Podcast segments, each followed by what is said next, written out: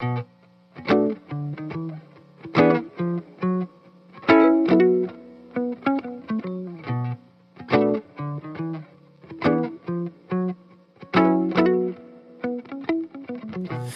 me everything. 嗨，各位亲爱的小伙伴，大家早上好，我是瑶老师，欢迎来到今天这一期的英语口语每日养成。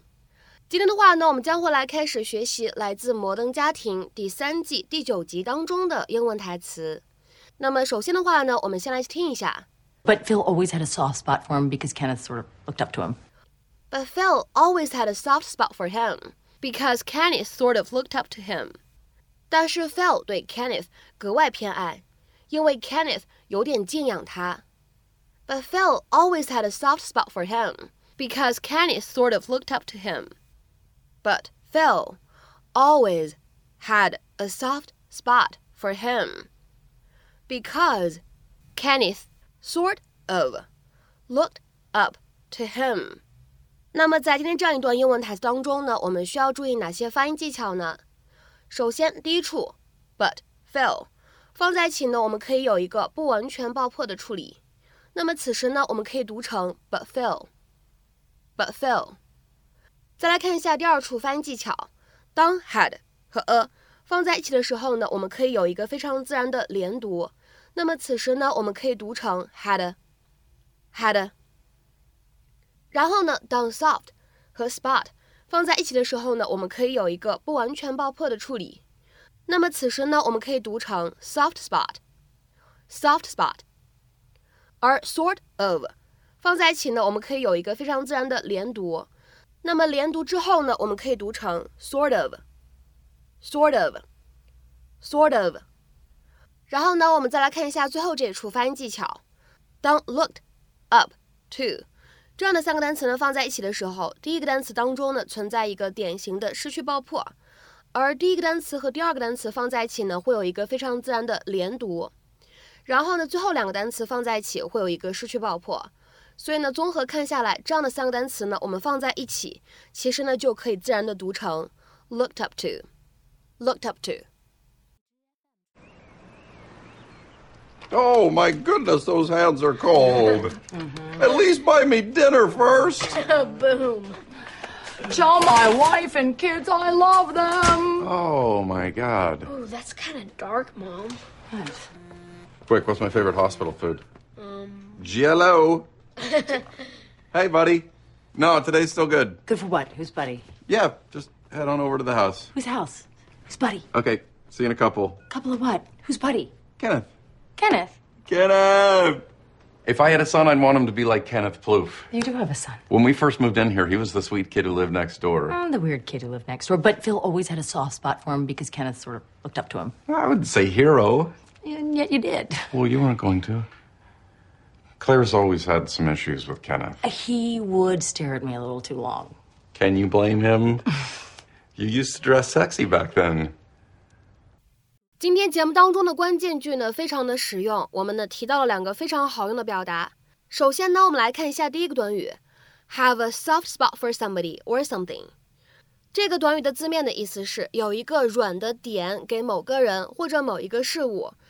这样去理解的话呢，肯定会感觉有点懵啊。我们换一个角度去理解，把内心当中最柔软的地方留给了某个人或者某一个事物。或者说呢，某一个人或者某一个事物是谁谁的软肋，是不是立刻就懂了？所以这个短语呢，其实它可以用来表示对某个人或者某一个事物的偏爱，即便是那个人或者事物根本不值得，或者呢，可以理解成为无理由的偏爱某个人或者某一个事物。我们来看一下两条不同的英文解释。第一个，to have a particular fondness or affection for someone or something。often without knowing why，或者呢可以理解成为 to like someone or something a lot，even if they do not deserve it。那么下面呢，我们来看一下四个例子。第一个，I have a soft spot for London Zoo，我特别喜欢伦敦动物园，或者说呢，我特别喜爱伦敦动物园。I have a soft spot for London Zoo。那么下面呢，我们来看一下第二个例子。She has a soft spot for kittens。 他很喜欢小猫咪，或者呢，你可以说小猫咪是他的软肋，他一看到小猫咪就招架不住啊，有点这样的意思。She has a soft spot for kittens。下面呢，我们再来看一下第三个例子。Despite how troublesome he could be, the teacher had a soft spot for Daniel。尽管 Daniel 调皮捣蛋、惹麻烦，但是那个老师还是特别喜欢他，特别偏爱他。Despite how troublesome he could be, the teacher had a soft spot for Daniel。下面呢，我们再来看一下有关这个短语的最后一个例子。I've always had a soft spot for roses. My dad used to grow them when I was a child. 我总是偏爱玫瑰。我小的时候，爸爸种过玫瑰花。I've always had a soft spot for roses. My dad used to grow them when I was a child. 那么下面呢，我们再来看一下本期节目当中呢将要来学习的第二个短语， 叫做 look up to somebody，敬仰、敬重某一个人，把他当做是自己的偶像、模范。To admire or view one as a role model。那么下面呢，我们来看一下这样的三个例子。第一个，Of course I look up to you. You're my big sister. 我当然敬重你了，你是我大姐。Of course, I look up to you. You're my big sister. 再比如说呢，来看一下第二个例子。Bill really looks up to his father. Bill 很敬仰他的父亲。Bill really looks up to his father. 下面呢，我们再来看一下本期节目当中的最后这个例子。Everyone in the class looked up to the teacher.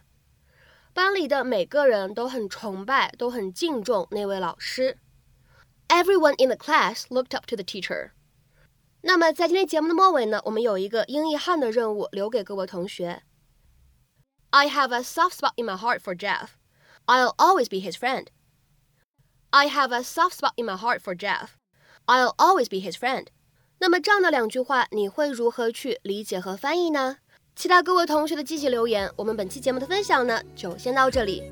明天的美剧口语讲解节目当中呢，我们再会。See you。